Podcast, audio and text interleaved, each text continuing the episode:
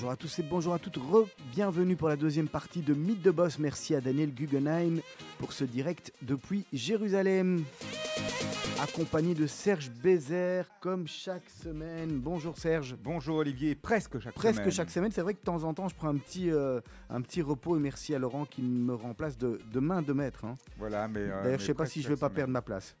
Ouais, vous pouvez encore rester un petit peu. On, vous garde, allez. Ah, vous êtes bien gentil.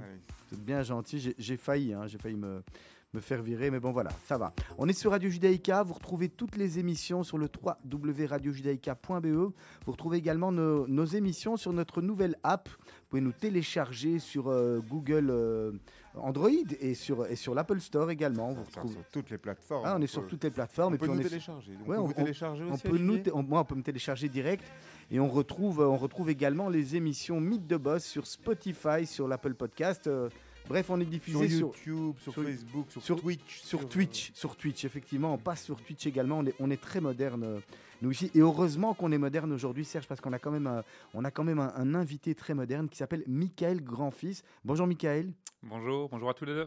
On est ravis de, de vous recevoir aujourd'hui euh, sur Radio Judaïka.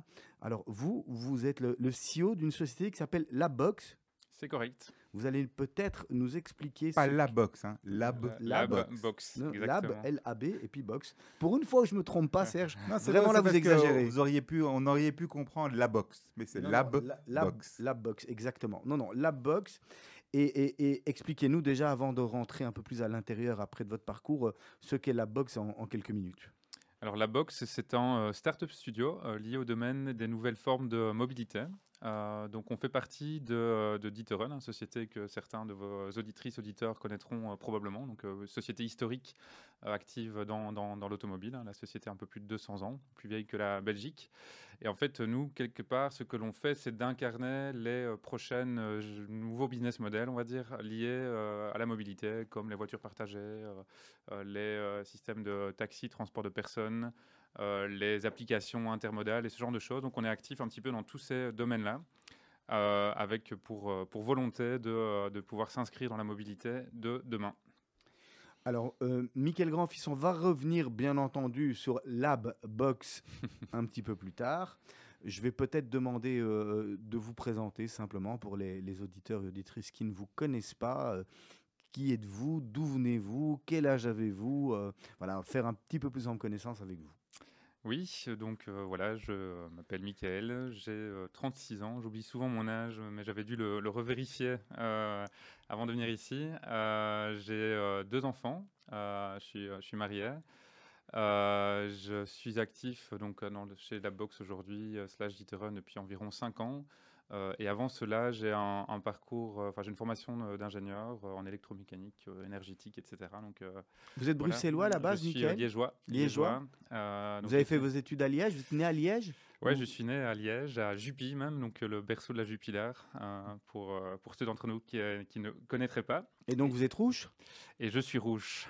C'est comme ça, hein, on, peut, on peut le dire. On, exactement. on vous garde quand même. C'est qu'on n'est pas très loin de Saint-Gilles, on est entre Saint-Gilles et Anderlecht. Euh, ici à Excel, donc vous faites vos études à Liège, Ouais, absolument. À Liège Les et puis en Angleterre. les Donc humanités, les humanités.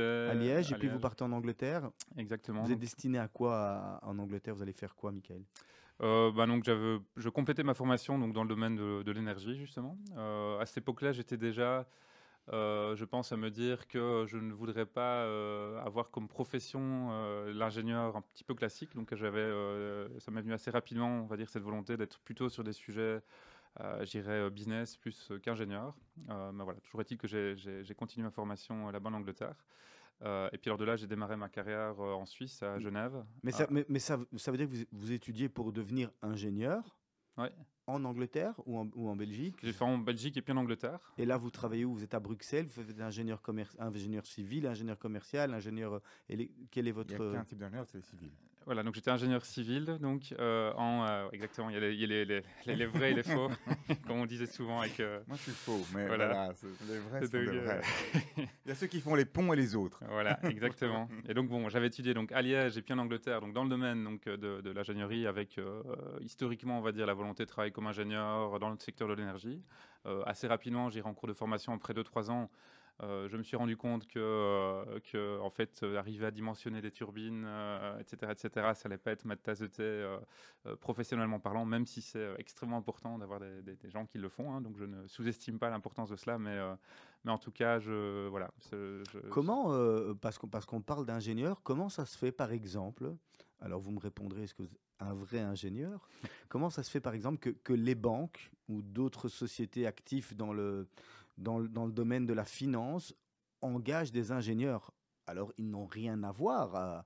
Il y, a, plein, plein, plein de banques qui engagent des ingénieurs. Ils n'en ont pas besoin finalement. Bah, je pense que euh, quand on est, euh, sans faire la, promotion absolue de cette formation, en fait, euh, qui est une formation vraiment, je suis très content d'avoir faite. C'est une formation qui apprend à apprendre avec un, sujet, un, volet très très analytique.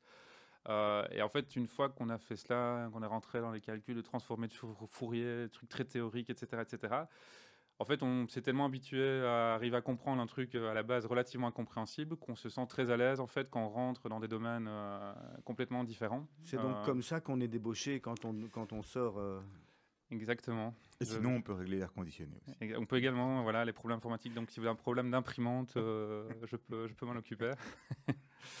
donc, donc voilà. Mais au niveau du parcours, donc, on vous, Olivier vous a coupé pour une fois quand vous étiez, vous arriviez en Suisse pour démarrer votre carrière. Absolument. Donc j'ai euh, voilà donc mon premier métier était euh, alors c'est un métier euh, vous pourriez m'inviter un mercredi soir à un dîner de con parce que j'étais acheteur de bouchons euh, bouchons en ah. plastique de packaging donc j'étais capable d'en parler pendant longtemps donc pendant deux ans de ma vie j'ai fait j'ai fait cela donc chez Procter Gamble qui est une, je sais pas si vous connaissez une grosse société voilà, multinationale américaine euh, donc avec des métiers très segmentés, hein, donc de marketing, de, de, financier, d'acheteur. Donc j'ai eu l'occasion de découvrir donc le métier d'acheteur euh, lors de ce premier euh, premier job.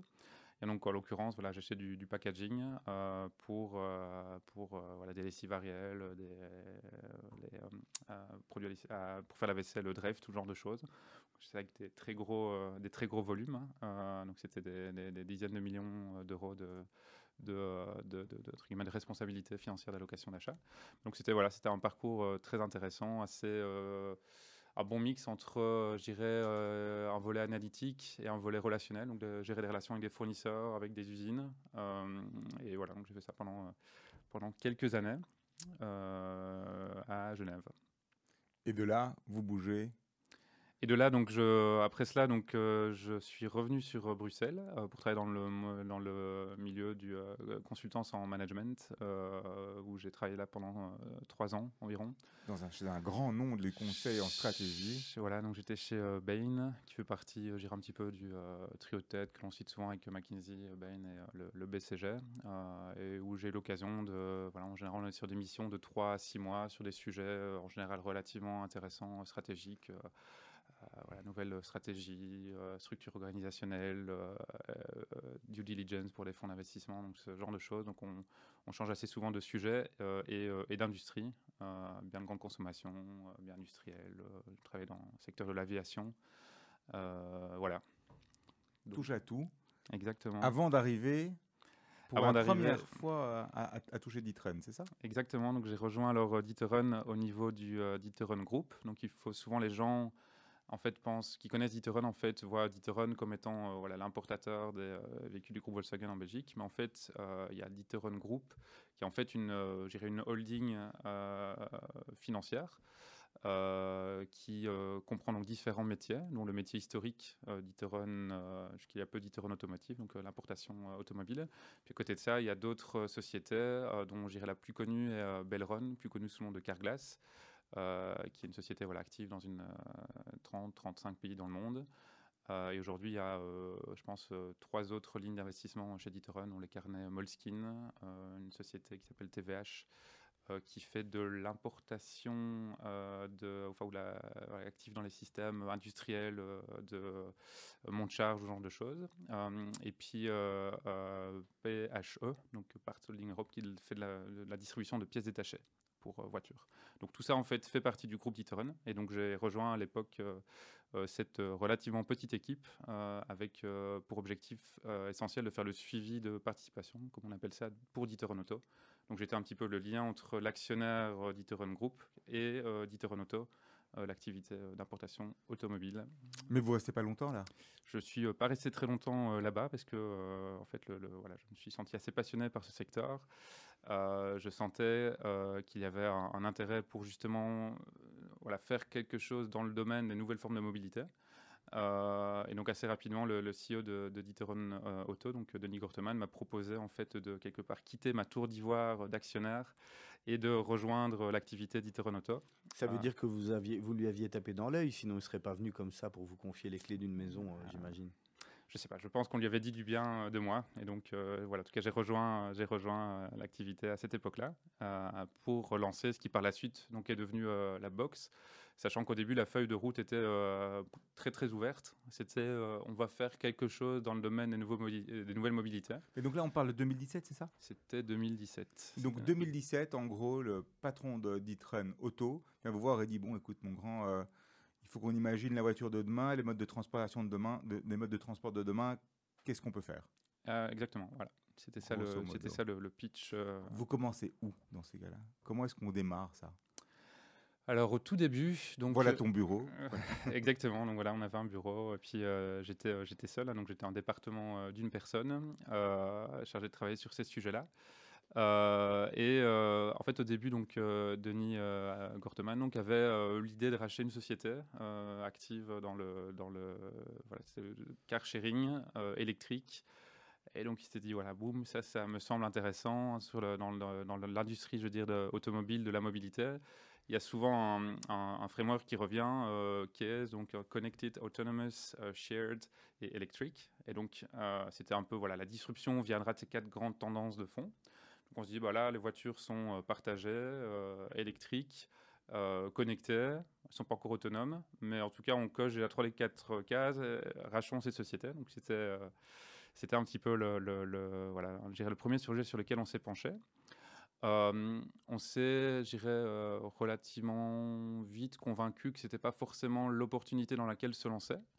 Mais donc, comme dit le proverbe, euh, if you oppose, propose. Donc, le fait de dire non à cette opportunité, il fallait venir en fait avec une proposition.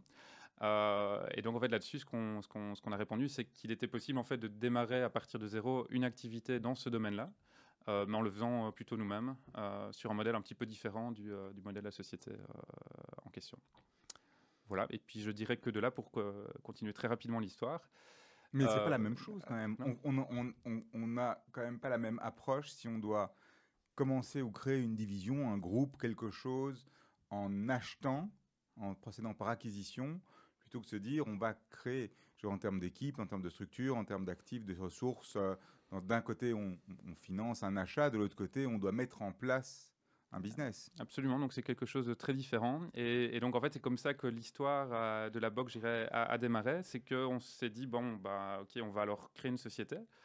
Euh, assez rapidement, on s'est dit, bon, on n'est pas les bonnes personnes nécessairement pour euh, l'opérer, cette société. Plus voilà, une certaine envie de ne pas se limiter à un seul projet.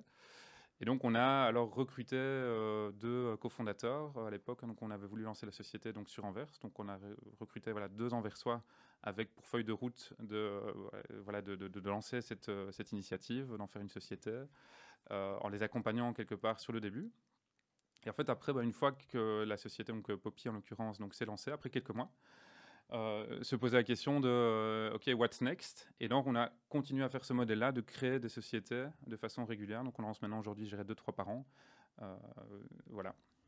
Alors, Michael Grandfils, on va marquer une première pause musicale. Vos deux morceaux présélectionnés, c'était soit Stromae Papa Outé, soit Lou Reed Perfect Day. Vous nous dites par lequel on commence et pourquoi finalement alors, je propose de commencer par euh, Lou Reed, Perfect Day, qui était donc la, musique euh, euh, que nous avons utilisée pour notre première danse lors de mon mariage il y a bientôt cinq ans d'ici. Un, grand romantique? Exactement. En plus d'être un, un brillant homme d'affaires, on se retrouve d'ici quelques instants.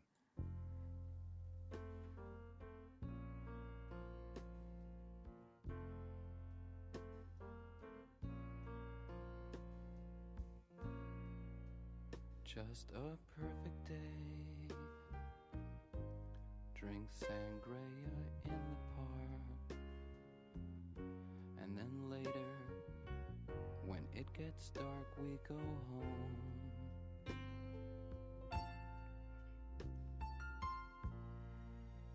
Just a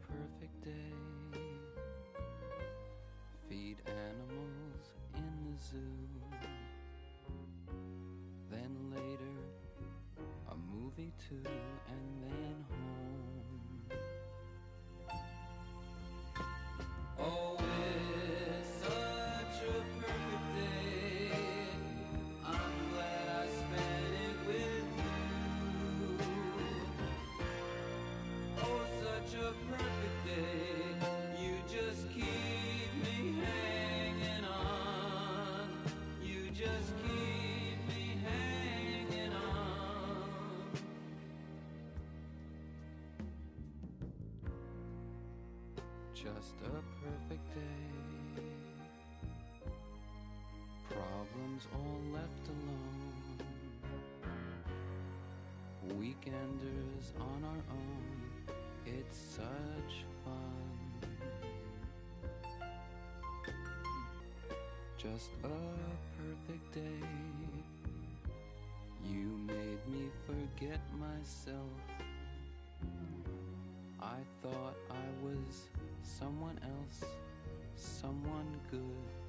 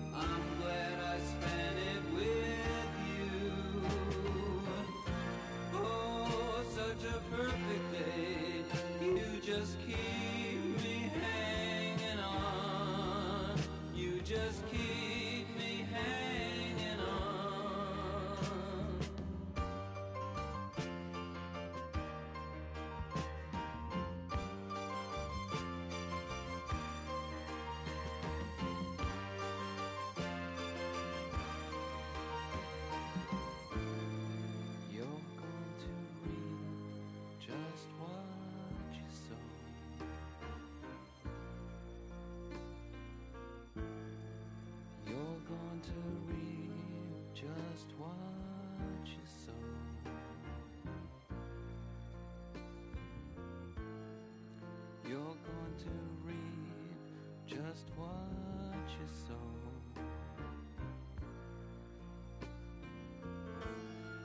You're going to reap just what you sow.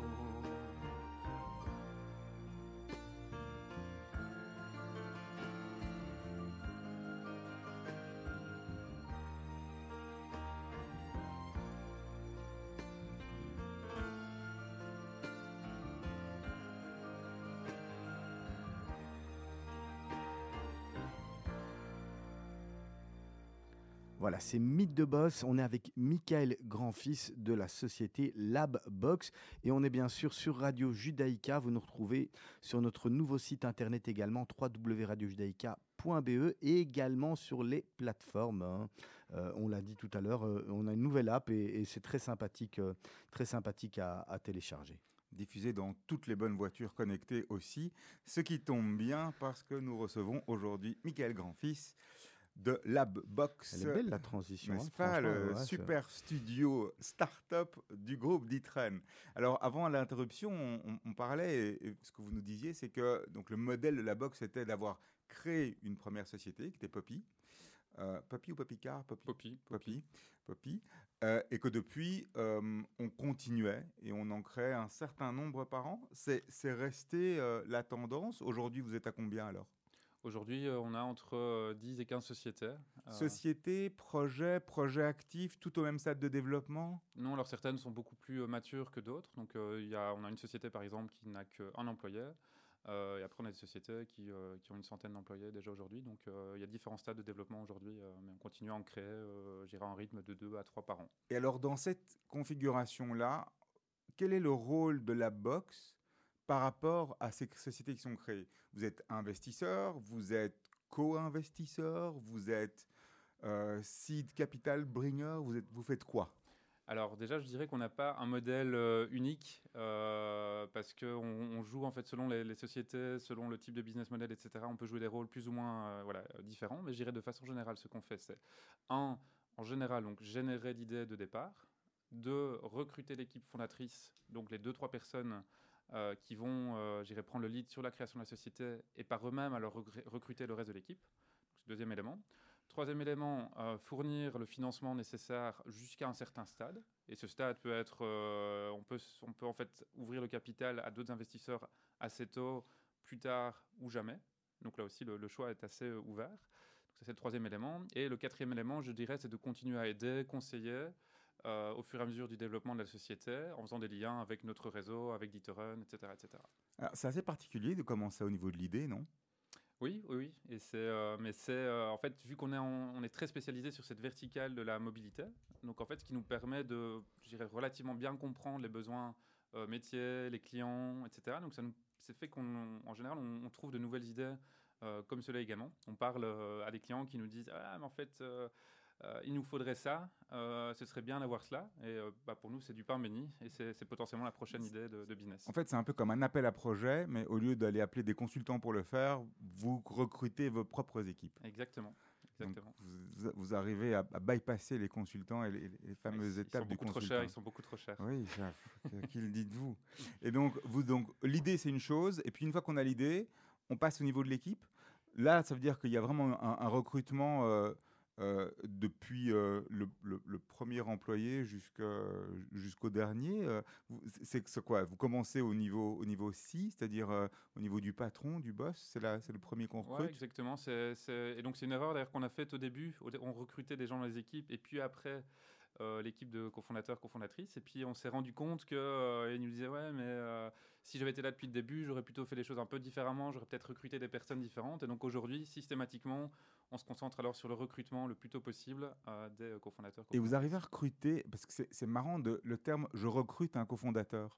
Quelque part, euh, on a tous en tête l'image d'Épinal des fondateurs, c'est une bande de potes ou des gens qui connaissaient, qui se mettent ensemble pour créer, partager une histoire commune. Là, non, c'est volontaire, c'est quelque chose que vous recherchez, c'est une, action très consciente en fait. Ouais, et c'est probablement, je pense, l'action la plus importante que l'on prend, parce que même quelque part l'idée, hein, on dit souvent, euh, l'idée, elle va changer pas mal, on va pivoter, hein, comme on dit dans le milieu startup, etc., etc. Donc euh, tout ça va, tout ça a limite beaucoup moins d'importance que la qualité de l'équipe que l'on recrute.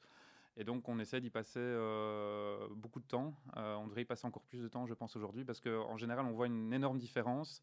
Euh, dans, le succès en fonction de la qualité des, euh, personnes recrutées. Et alors au niveau du recrutement, quand vous recrutez, vous recrutez avec déjà cette partie 3 qui est le financement en tête. Vous, avez un business plan ou bien vous dites au gars, bon bah voilà, nous notre idée c'est ça, on croit plus ou moins que ça va faire ça, vas-y, montre-nous que c'est possible, que c'est pas possible, euh, développe le truc, approprie-toi la chose, ou bien vous lui dites, euh, voilà, ça va être ça, tu as 200 000, 300 000, 1 million, 10, euh, et, et- et lance.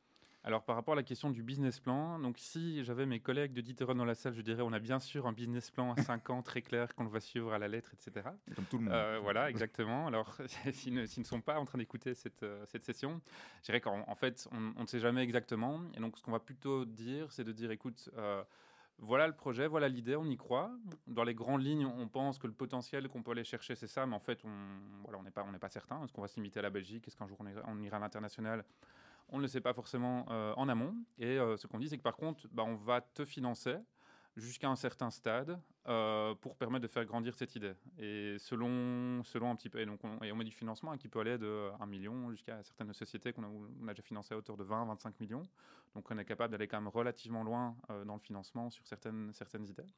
Mais voilà, on ne, on va rien promettre par rapport à cela, si ce n'est de financer un minimum euh, pour donner les chances à cette idée de devenir une, euh, une, une réalité. Et je suppose que la quatrième étape, qui est celle du conseil, et c'est justement la pollinisation entre les projets, de faire des liens et des relations entre des différents projets, c'est une réalité, ça, ça se passe vraiment?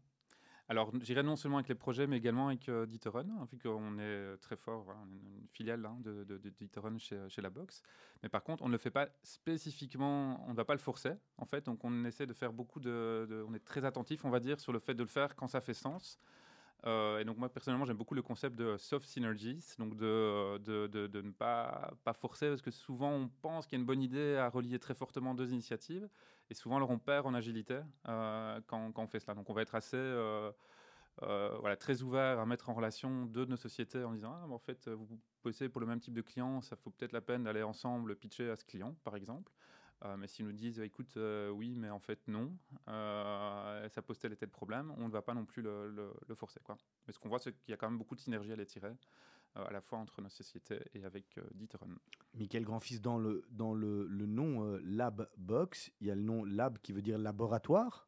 Ouais. Ça veut dire qu'on on a le do- dans un laboratoire, on fait des expériences et puis des fois euh, ça fait boum, ça saute et des fois, et des fois on invente des, des nouvelles choses. On, on- on a le droit de se tromper euh, chez Labbox, on a le droit de finalement de, de faire des erreurs parce que avec toutes ces jeunes sociétés, j'imagine qu'elles sont pas toutes, euh, elles peut, on, peut pas avoir un sans faute. Oui, tout à fait. Donc, euh, c'est exactement pour cela que le nom de Labbox avait été, euh, avait été mis en place. Euh, et alors, j'ai un, un sentiment partagé avec ça, parce que d'un côté, oui, il va certainement y avoir de la casse, on aura certaines de nos boîtes qui un jour tomberont euh, en faillite. Je pense que c'est inévitable. Alors heureusement, je touche du bois pour le moment, c'est pas encore trop trop le cas. Euh, mais par contre, je détesterais le jour où cela va arriver. Donc, on, et je dirais, on fait quand même attention à être sur, euh, vraiment lancer une société que lorsqu'on s'est quand même rassuré un minimum sur la pérennité de, de, de, l'activité. Et là, ça, c'est vraiment votre rôle de, contrôler, d'essayer de, si jamais il y a de la perte, qu'il y en, en ait le moins possible finalement. Euh, je dirais euh, oui et non. Euh, je pense qu'au bout d'un moment, il faut pouvoir se lancer et on peut faire des choix conscients de dire voilà, ici, on, va en fait sur ce modèle-là. Je prends l'exemple d'un Poppy, par exemple. On s'est rendu compte chez Poppy que, en fait, pour que ça puisse marcher, il est important d'avoir beaucoup, une densité importante de voitures, ce qui veut dire beaucoup d'investissement. Là, on a fait un choix conscient d'y aller et de dire, bah, en fait, on va augmenter encore notre niveau de risque parce que c'est la seule façon d'y arriver si on y arrive. Alors, pour le moment, les, les- les, euh, le choix s'avère être un bon choix. Ça se porte très bien et de mieux en mieux depuis qu'on a augmenté la, la densité de la flotte. Mais c'est venu avec des, des investissements euh, très conséquents. quoi. Dans, dans- dans la plaquette de présentation de la box que vous m'avez envoyée, dans, dans l'organigramme, moi j'ai vu que des jeunes. Ça veut dire que, que- les personnes euh, de la génération dont dessus ne, ne, ne comprennent pas ou sont pas à leur place et, vous devez être, euh, vous, dans, dans une espèce de, bulle pour pouvoir avancer entre vous. Finalement, euh, ben, peut-être que le, le, le, CEO de, de D'Ieteren a, a une expérience qui peut-être est, riche et importante ou, ou, finalement, non, c'est mieux d'être séparés, de se dire on avance entre nous parce qu'on voit pas les choses, on voit pas les choses comme, comme les autres le voient. Ouais, alors euh, là aussi, je pense qu'il y aurait deux façons de répondre à la question. On n'est pas, il n'y a pas de, euh, de- on ne va pas prendre des personnes au-delà de 40 ans ou 50 ans, etc. Donc, il n'y a, clairement pas de cela euh, chez nous. Et je pense qu'on peut avoir 40 ou 50 ans et fitter très bien dans l'environnement de la boxe. Après, il y a quand même, je dirais malgré tout, une façon de travailler qui est assez différente de la façon un peu classique de quelqu'un qui a travaillé pendant 20 ou 30 ans dans une société, je dirais, un peu plus traditionnelle. Euh, et donc, il peut y avoir un choc culturel qui passe ou qui passe pas trop. Et donc, pour nous, il y a plutôt une facilité de c'est- c'est plus Communication. C'est plus simple de fonctionner euh, en général avec des gens un petit peu plus jeunes qui n'ont pas encore une façon hein, de travailler. C'est- vous qui avez recruté finalement toute votre équipe au sein de la boxe? Alors, mon équipe directe, euh, oui. Euh, et alors, euh, pour le- les, les sociétés que nous avons en portefeuille, donc ça, ça s'est fait. On a recruté à chaque fois les, les- les- les deux ou trois personnes par société, et puis le reste, c'est fait euh, par les, par les responsables. Vous avez déjà recyclé des gens au sein de la box entre les différentes sociétés, que ce soit dans des équipes euh, dirigeantes ou bien au niveau des équipes opérationnelles, dire ben là, euh, c'est un gars qui serait bien, on va plutôt le mettre là-dessus, ou on va lui suggérer de partir vers ce projet-là, ou bien un projet qui tombe à l'eau et on garde quand même le gars qu'on avait recruté pour le mettre sur autre chose? Alors on l'a on l'a fait quelques fois, euh, mais je dirais c'est plutôt du euh, c'est quelque chose de pas très organisé. Euh, et donc ça s'est fait de façon plutôt intrinsèque. Quelqu'un qui avait envie euh, de voilà de quitter le projet sur lequel il était, d'aller travailler dans un autre. Mais je dirais c'est pas quelque chose que l'on va euh, forcer très activement parce qu'en général à chaque fois, bah, chaque société, chaque responsable de société va, enfin voilà, va faire le maximum pour le bien de sa société, et c'est ce qu'on attend d'eux. Et en général, faire partir un, un top talent dans une autre société, hein, qu'elle soit chez la boxe ou ailleurs, c'est pas le truc le plus, euh, le plus, le plus intuitif. Alors pourquoi, euh, pourquoi vous vous intéressez, vous, et de manière générale, d'Itren, ok, il y a, y a- y y a un historique, mais à la dimension mobilité Est-ce que la, mobilité, c'est un vrai problème aujourd'hui? C'est un problème très bruxellois ou un problème général dans le monde? Et le corollaire de ça, c'est euh, on a des modèles aujourd'hui où on nous promet en fait euh, une, une vie euh, sans devoir bouger, en définitive. hein. On peut rester à la maison, vivre dans le métaverse, euh, regarder tout ce qui se passe autour de nous euh, dans notre lit. Et euh, pourquoi est-ce qu'on a encore besoin de bouger? Et le Covid nous l'a prouvé d'ailleurs. qu'en gros, on pouvait rester à la maison, c'était pas très très grave. Alors je pense que le Covid l'approuvait. Euh, cela dit, je vous invite à regarder les euh, bouchons euh, qui, qui se perpétuent euh, et qui sont limite même encore plus importants qu'avant le Covid aujourd'hui quand vous rentrez Ouais, dans Bruxelles. ouais, mais ça, c'est les pistes cyclables hein, aussi. Hein. Ils y sont pas pour rien. hein. Je vais pas rentrer dans ce débat. euh, Un, des glissant. projets de la box, c'est d'ailleurs les pistes cyclables. Exactement, voilà, on est responsable de la plupart des pistes cyclables à Bruxelles. non, non, mais je, je pense que autant, autant je pense qu'il y avait de l'abus sur des déplacements au travail qui n'a pas lieu d'être, etc., et trop peu d'utilisation de, dirais, des moyens de communication, euh, vidéoconférence, etc., etc. Autant je pense qu'il il est important quand même de, se garder ce genre de moments. Alors typiquement chez nous, on le voit, les gens viennent maintenant, dirais, deux à trois jours par semaine au bureau, c'est plus ou moins la moyenne. Je pense que c'est comme ça dans beaucoup de sociétés, et que les gens veulent un équilibre un petit peu entre les deux. Donc je pense que de la mobilité euh, réelle physique, qui va continuer à y avoir pendant euh, longtemps, très longtemps. Euh, et au passage, ça fait du bien de pouvoir euh, boire un petit café avec des collègues le matin, ce genre de choses aussi. Donc je dirais que sur le volet, en tout cas, la mobilité va diminuer, euh, oui, un petit peu, mais pas, pas forcément énormément. Et notre intérêt d'y aller là-dedans, et pourquoi, pourquoi c'est un sujet intéressant, c'est parce que bah, fondamentalement, c'est un sujet quand même significatif hein, dans la vie des gens. On passe quand même beaucoup de temps euh, à se mouvoir, quelque part, pas toujours de la façon la plus efficace. Il y a évidemment un enjeu environnemental extrêmement important, donc c'est quand même la mobilité au sens large est responsable d'une grosse partie des émissions euh, de gaz à effet de serre. Donc tout ce qu'on peut faire pour améliorer cette mobilité euh, est, euh, je pense, euh, quelque chose qui, euh, euh, euh, est très important. Ok. euh, alors, au niveau des, euh, des, euh, des sociétés actives au sein de la box, il y en a, il y en a combien encore aujourd'hui Vous nous avez donné le, mode- le nombre? Moi, j'irais entre 10 et 15. Alors, pourquoi entre 10 et 15 C'est parce qu'on a des sociétés qui, euh, on commence à rentrer dans un, dans un système, on commence à créer des sociétés satellites au départ de sociétés existantes, on commence à, euh, à, à fusionner certaines activités, etc. Donc, euh, voilà. J'irais entre 10 et 15 est la, la bonne réponse. Et, et là-dessus, on a des concepts qui sont originaux principalement, ou bien des adaptations de choses existantes au marché local? Ou alors on a un petit peu de, tout. Donc on va avoir euh, des concepts, euh, par exemple le car sharing avec Poppy, c'est quelque chose, euh, voilà, qui existe déjà. Il y, a- pas mal d'autres sociétés actives. On a certainement pas été des inventeurs de ce, concept. Par contre, on peut avoir, on a par exemple lancé une société, voilà, de, leasing digital de véhicules d'occasion qui s'appelle Leasy. qui là aussi, c'est pas quelque chose de nouveau, mais on y a apporté quand même, je pense, une touche, résolument moderne. Euh, ça rencontre un, public euh, assez important. En fait, le véhicule, le, le leasing de véhicules d'occasion, par exemple, se faisait très peu. Donc euh, voilà, donc ça c'est quelque part. On est un peu dans de l'existant, mais un peu quelque chose de nouveau aussi. Et puis là, à côté de ça, on a par exemple lancé des applications euh, d'intermodalité, donc qui permettent de regrouper en une seule application euh, plein de euh, moyens de se, de se mouvoir. Et là, je pense qu'on était parmi les premiers à avoir lancé euh, ce genre de société euh, dans, le, dans, dans le monde. Et alors, le corollaire de ça, est-ce qu'il y en a, il y a déjà des actions, des, sociétés ou des apps ou des choses que vous avez faites qui ont été reprises ailleurs ou que vous voyez après copier ou même que vous amenez dans d'autres marchés? Oui, donc on a cela bah, typiquement pour euh, donc euh, l'application intermodale hein, dont je, parlais, donc euh, Skipper. Donc on n'était pas les tout premiers, mais je dirais on était parmi les premiers.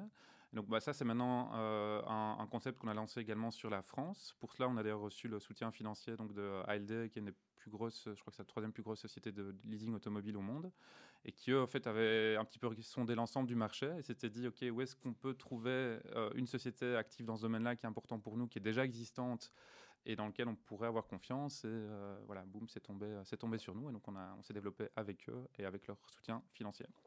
Je vais revenir pour, euh, vers Poppy, hein, parce que vous en avez parlé. euh, c'est le la partie, la, la grosse partie chez vous, Po- Poppy, parmi les, les, les, les 10 euh, sociétés que vous exploitez actuellement? C'est, euh, je dirais, une de nos trois plus grosses sociétés aujourd'hui. Poppy, on l'a vu. Enfin, en tous les cas, si vous êtes, si on est bruxellois, moi, je, vous avez dit que c'est dans d'autres villes aussi, mais à Bruxelles, on voit. Ce sont des, des voitures rouges. Ouais. Hein, de quelle marque? Alors, on a différentes marques, dont des, on a des, dont des Opel ou des euh, Toyota, qui sont des marques hors du groupe euh, d'Iteron. Mhm. Euh, et alors, on a également donc, des Audi, euh, des Seat, des Skoda, donc différentes marques. Peut-être expliquer en deux mots c'est quoi le principe? Bon, c'est pas compliqué, on, on l'a compris. Mais, mais qu'est-ce qui fait qu'une société comme Poppy va fonctionner? Il y en avait, euh, je me rappelle, il y a, il y a quelques temps, il y, a- il y avait un, un, euh, BMW qui, Drive Now. Drive Now qui est, qui est parti euh, qui est parti de la Belgique. Alors, qu'est-ce, quelles vont être les différences fondamentales entre euh, Drive Now, par exemple, et Poppy, et pourquoi, euh, pourquoi, et pourquoi finalement Poppy va fonctionner convenablement? Ouais. Alors, en très court, donc le- la façon dont fonctionne Poppy, hein, c'est de permettre un petit peu à n'importe qui qui vit dans une zone définie, Bruxelles, Anvers, etc., de pouvoir accéder à une voiture garée un, un- un peu partout dans la zone, l'ouvrir, l'utiliser. Donc, on peut aller d'un bout à l'autre de Bruxelles, par exemple, et on paye euh, son déplacement à la minute. Donc, on la prend euh, ici euh, à XL, on va jusqu'à Kuckelbach, on dépose la Poppy, et puis voilà, et on a payé euh, euh, 6 euros pour faire le déplacement. C'est quoi les, les coûts pour un, un particulier ou une société qui veut louer une voiture Poppy je, suis Pop- je vois une voiture Poppy dans la, dans, dans la rue, donc j'imagine qu'au préalable, je télécharge une app qui est l'app Poppy, sur laquelle je dois me loguer, mettre mon permis de conduire, etc. etc. Après, combien ça coûte Poppy Bah, je dirais euh, un déplacement va coûter entre 5 à 15 euros, un petit peu selon la longueur, et on paye environ euh, 40 euh, centimes du, euh, de la minute. Euh, donc on paye à la minute. Alors concernant Poppy, vous saviez qu'on allait vous poser la question. Il y a eu un concurrent il y a quelques années qui était là d'un groupe simil... enfin d'un groupe Beaucoup plus gros concurrent, voilà, un gros concurrent qui s'appelait DriveNow, qui était disponible dans le, dans le monde entier, je pense aussi, et qui est parti de Bruxelles. Euh, pourquoi est-ce que eux ça n'a pas marché? Ou bien euh, ça a marché, mais pas selon leurs critères. Mais et pourquoi pour vous ça, ça, fonctionnerait mieux? Alors, ça n'a pas bien marché pour eux parce que pour information, donc, euh, donc euh, DriveNow en fait a fusionné vu que ça ne marchait pas très bien, a fusionné avec euh, son équivalent chez Mercedes, qui s'appelait Car2Go, Euh, et euh, ça n'a pas fonctionné non plus. Ils, étaient, ils faisaient toujours 40-50 millions d'euros de pertes euh, cette année-ci, et ça vient d'être revendu pour, je dirais, quasi une bouchée de pain euh, à un autre gros constructeur À automobile. vous, à vous. Voilà, bah, c'est c'est la prochaine étape. c'est de... Alors maintenant, sur, euh, sur, le, sur le pourquoi ça peut marcher pour nous et pas pour les autres, en fait, je pense que les, une fois qu'une société est trop grosse, euh, et c'est le cas de ces euh, constructeurs automobiles qui sont, des sociétés mondiales, etc., euh, je pense qu'ils tombent dans euh, travers d'exécution. Ils sont too, too, too, too big to, uh, to make it work. Pardon pour l'anglicisme, mais, mais je pense que c'est vraiment ça qui fait aussi la différence chez, parce que c'est un, métier assez compliqué, très opérationnel, il faut serrer les boulons un petit peu dans tous les sens. Et donc Sylvain, qui est le CEO de Poppy aujourd'hui, est quelqu'un qui est très très attentif à ce genre de choses. Euh, et euh, toute son équipe, quelque part, le, le- voilà, toute, cette équipe, toute l'équipe fonctionne un petit peu autour de ça. On optimise les coûts, on optimise les opérations dans tous les sens. Et je pense que des très grosses sociétés euh, de type BM ou, ou Mercedes n'ont pas ce genre de, de qualité C'est l'esprit start-up, l'esprit entrepreneurial qui manque quelque part ou qu'on peut, qui est plus difficile à avoir dans un, dans un groupe, un constructeur où il y a peut-être plus de politique? Il y a clairement de ça. Il y a une question de la qualité des gens qu'on va réussir à attirer. Je pense qu'on est capable d'attirer des gens euh, chez la box qui n'auraient pas forcément été intéressés à, travailler pour un gros groupe. Euh, on va faire notre maximum pour éviter de les embêter, de leur euh, de venir avec des, voilà, beaucoup de reporting euh, très, je corporate quelque part à faire. Donc, on va vraiment en fait, leur permettre de fonctionner comme une start-up tout en bénéficiant euh, voilà, des avantages liés à notre lien avec, euh, avec D'Ieteren et ça, fait une différence. Fi- finalement, avec, euh, avec Poppy, est-ce que vous vous sciez pas la, branche sur laquelle vous êtes assise en se disant ben, les gens vont moins acheter de voitures, donc ce qui est bon d'un côté, euh, c'est moins bon pour D'Ieteren Oui, alors, euh, bonne question, évidemment. Euh, je crois que l'exemple auquel on fait toujours référence, hein, c'est le, cliché un petit peu dans le domaine, c'est Kodak, qui a périclité avec l'apparition de la photo numérique. Et clairement, c'est pas la seule, c'est pas, c'est pas, on veut, que- on veut que D'Ieteren euh, auto existe toujours d'ici 100 ou 200 ans. Donc, euh, clairement, quand il y a une tendance de fond qui est là, euh, bah, Il il, faut vaut mieux l'embrasser. Voilà, il faut l'accompagner, la transformer en opportunité plutôt que, plutôt que de, de- de- de faire l'autruche et de se dire oh, c'est pas grave, euh, c'est- une petite chose passagère, c'est nouveau business, ça va jamais marcher. C'est un, un peu comme les, les marques de cigarettes qui finalement euh, vont rentrer dans, dans, dans le médicament, dans la médecine, en sachant très bien que qu'à terme, finalement, le, le métier va changer.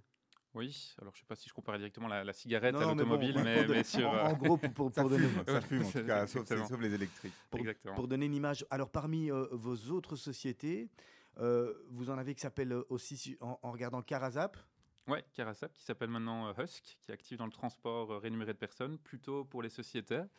Euh, donc, c'est, dirais grosso modo un service de taxi euh, ou, Uber, ou euh, Uber ou autre, mais vraiment destiné plutôt aux professionnels, donc avec de la facturation, un service de qualité, un niveau plus élevé, du reporting CO2, genre de choses. Donc, vraiment très, très ciblé sur, sur les sociétés. et là, vous êtes, vous êtes en, en contact et en confrontation directe avec une société comme, comme Uber? Oui, euh, pas tout à fait, dans le sens où on est vraiment très orienté sur, euh, sur le B2B. euh, donc ça fait quand même une différence assez, assez notable.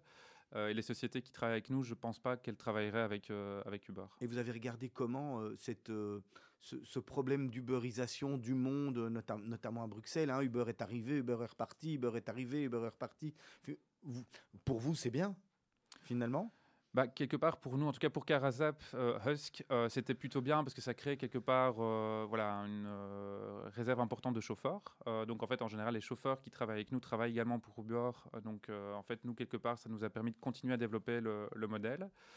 Euh, et donc oui, donc après, euh, bon, je vais pas rentrer en détail là-dessus, mais sur les aspects euh, légaux, comment on est organisé, etc. En fait, on est beaucoup plus du côté chez nous. En fait, on est très en ligne en fait avec la, loi, les lois existantes. Uber promet un petit peu plus en porte-à-faux. Alors une société importante que vous avez rachetée, que tout bon bruxellois connaît et a déjà utilisé euh, une fois, hein, si on peut dire comme ça, à Bruxelles, c'est les taxis verts. Vous nous expliquez? Oui, alors on savait que c'était une. euh, quand l'annonce allait sortir, on savait que ça générait beaucoup de questions. peut-être 511 d'incompréhension. 22 44. Alors je sais pas si le numéro est encore actif.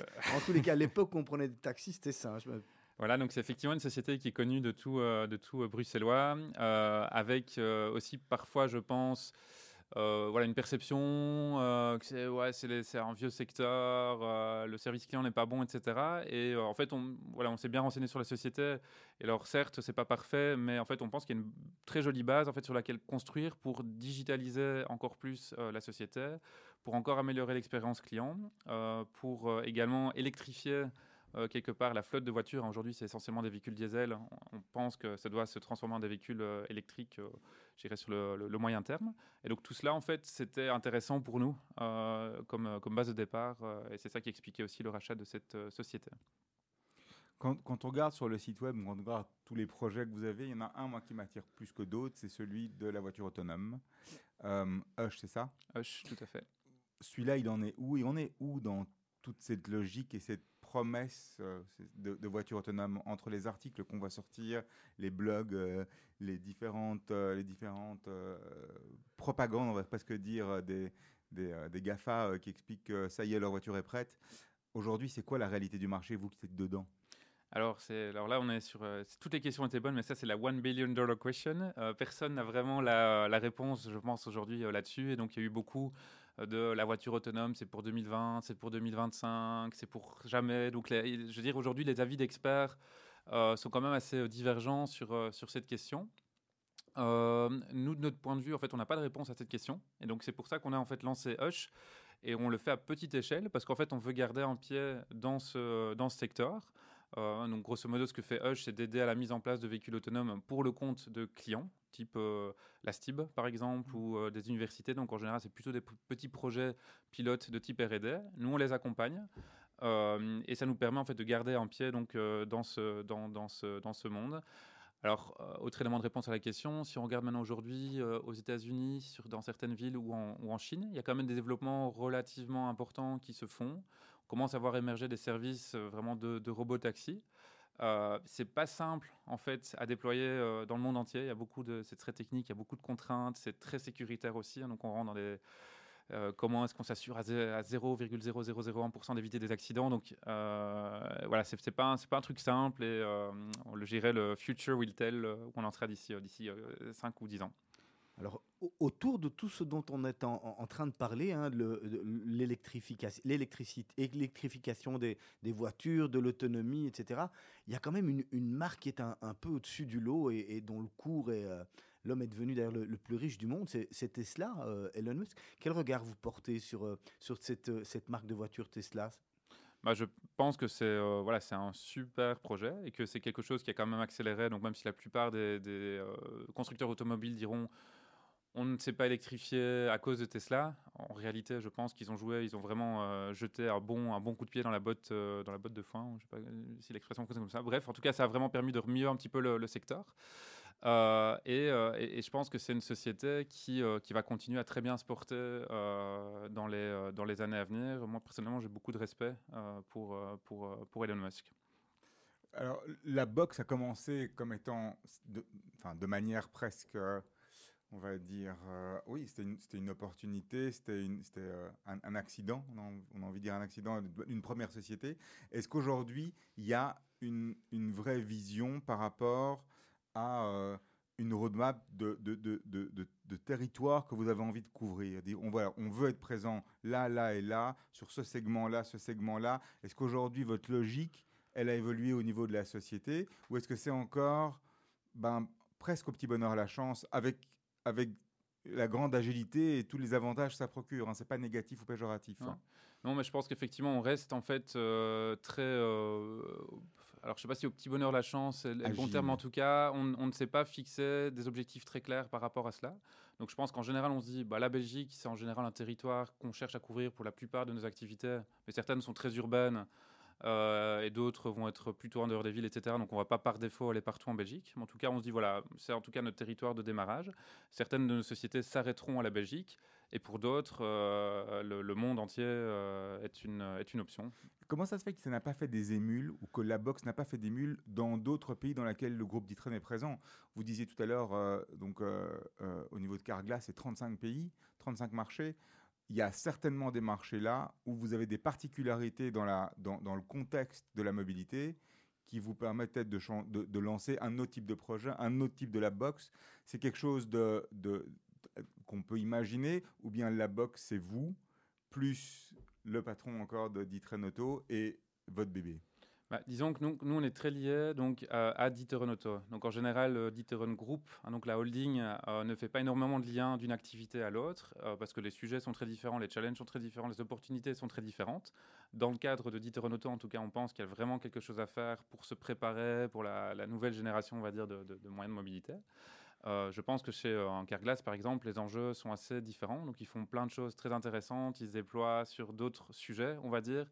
Et le côté très euh, innovation et le Carglass de dans 5 ou 10 ans euh, n'est peut-être pas. euh, voilà, c'est un petit peu moins la priorité euh, aujourd'hui, sachant qu'ils ont déjà euh, ont déjà beaucoup beaucoup de choses sur euh, sur leur euh, roadmap. C'est moins Carglass, hein, c'est plus la, la logique de dire on va aller voir à l'étranger ou ailleurs si on ne peut pas créer des lab box. Que la box, les, les- les 15-20 projets sont des projets belges avec une vue belge et belgo-belge de, de, la hein. problématique de, mobilité.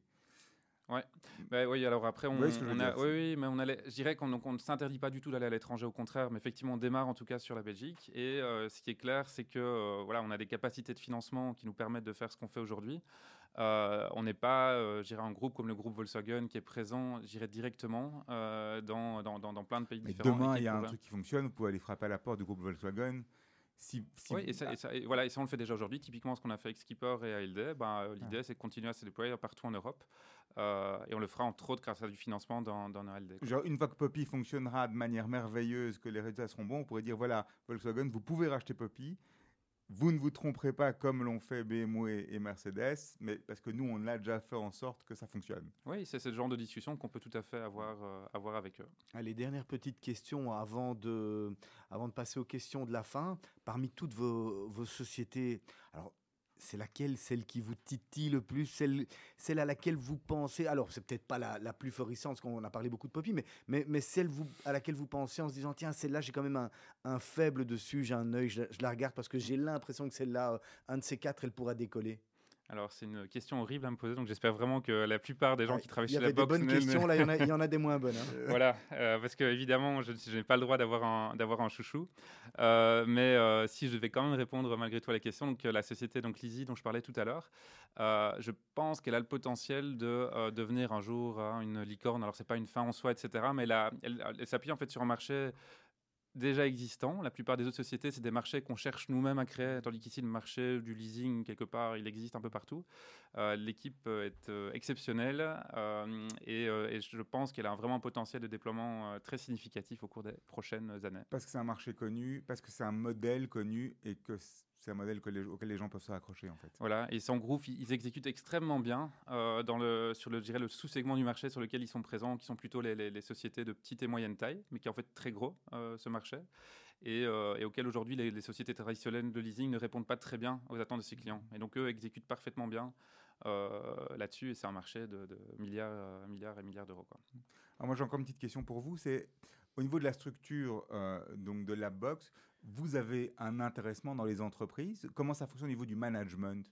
Euh, euh, vous, travaillez euh, en tant que comme, aux États-Unis sur base de stock options, ce genre de choses-là, ou bien non, vous êtes dans la box et, et l'équipe de la box est une équipe indépendante, mais qui passe son temps et est rémunérée pour son travail.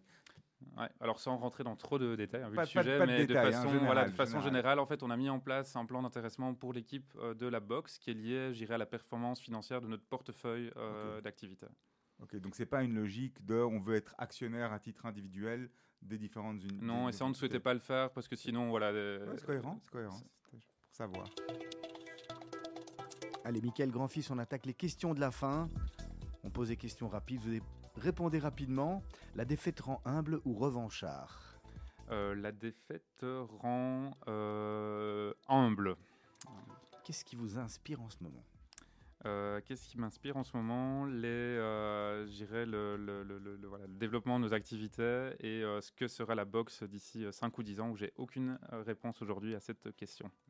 C'est quoi la chose la plus folle que vous avez fait dans votre vie, Michael Grand-Fils Euh, la chose la plus folle, euh, je sais pas, c'est- je, je me en saut en parachute, c'est assez classique, mais euh, j'ai vachement le vertige et donc euh, j'ai fait ça et euh, j'étais pas bien après. Ah Ça, j'imagine. Mais en tous les cas, vous êtes, vous- êtes les deux pieds sur terre, c'est déjà pas mal.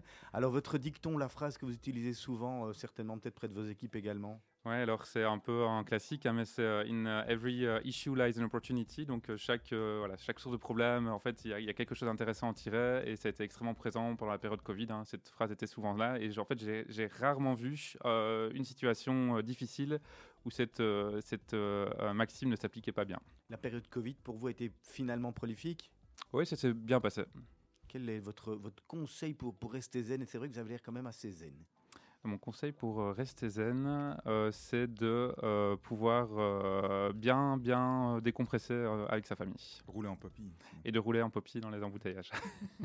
Le métier que vous auriez aimé faire, à part celui que vous faites, bon, vous êtes encore jeune, vous avez encore une grande carrière devant vous, mais si déjà vous avez un petit peu de recul, Euh, je pense que quelque chose dans l'hospitalité euh, pourrait avoir un gîte, un Airbnb, ce genre de choses. Euh, dirais quelque chose euh, avec des moutons autour de moi, pourrait un jour, dans longtemps, me faire plaisir. La- et la politique, c'est quelque chose? Parce que finalement, j'imagine que dans, dans ce que vous faites, quand on est dans un groupe comme Dieterun, on, do- on doit aussi quelque part faire un peu de politique, vu qu'on on est sur les, nouvelles, les nouveaux moyens de transport, etc. La politique, c'est quelque chose qui pourrait vous intéresser? Alors, je me suis souvent posé cette question, et en fait, euh, en, y- en y étant confronté souvent, en fait, je vois à quel point c'est compliqué de vraiment faire avancer les choses rapidement dans ce, dans ce métier-là. Euh, et donc, la- la- le, le poste que j'occupe aujourd'hui dans le privé, j'ai l'impression me permet d'avoir plus d'impact rapide et à court terme.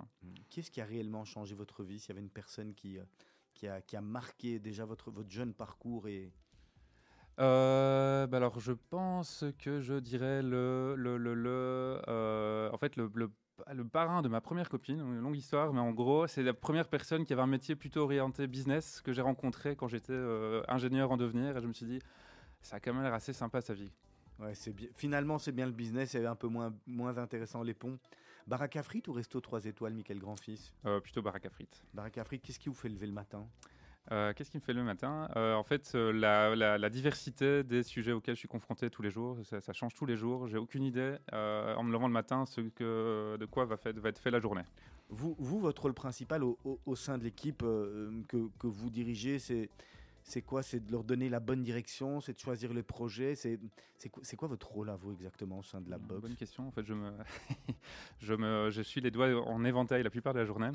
Euh, non, je dirais c'est le, c'est le côté euh, le, le- d'être plutôt en sparring partner en fait avec les équipes euh, et donc de voilà d'itérer, de, de pouvoir échanger avec eux sur les directions à prendre.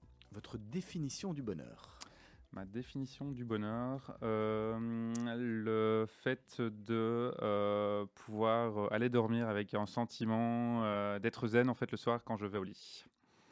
Alors déjà la dernière question de cette euh, euh, petite heure qu'on a passée ensemble, si vous pouviez changer une chose dans euh, le parcours que vous avez eu jusqu'à présent, ce serait quoi? En fait, j'aurais peut-être, je me serais dirigé plutôt vers quelque chose d'apparenté à l'entrepreneuriat. En fait, donc j'ai bien aimé le côté plutôt corporate, etc. Mais en fait, je trouve c'est extrêmement excitant au plus on se rapproche de l'entrepreneuriat. Et donc, je pense que j'aurais peut-être fait un petit peu plus tôt. Michael Grandfils, merci beaucoup d'avoir accepté l'invitation de Mythe de Boss. C'était passionnant en tous les cas euh, de vous avoir nous, pour, pour nous raconter le, le futur de ce que sera la, la mobilité, euh, notamment, notamment en Belgique. On va se quitter avec euh, Stromae, Papa où était? Exactement. Donc voilà la chanson utilisée pendant tout le confinement avec ma fille quand on devait danser dans notre petit appartement. C'était voilà une chanson classique, mais qui me rappelle ces bons moments. Merci beaucoup. Je vous souhaite une euh, bonne, euh, bonne continuation de vos activités. D'ici quelques instants, nous allons retrouver le, le grand journal de la rédaction. Et dès demain matin, 7h-5, la matinale de Radio Judaïka emmenée par Lise Benkemoun. Je vous rappelle également que vous retrouvez euh, toutes nos émissions sur le site www.radiojudaïka.be et notamment Mythe de Boss. Merci beaucoup. À très bientôt, Serge, à la semaine prochaine. À la semaine prochaine, absolument. Au revoir.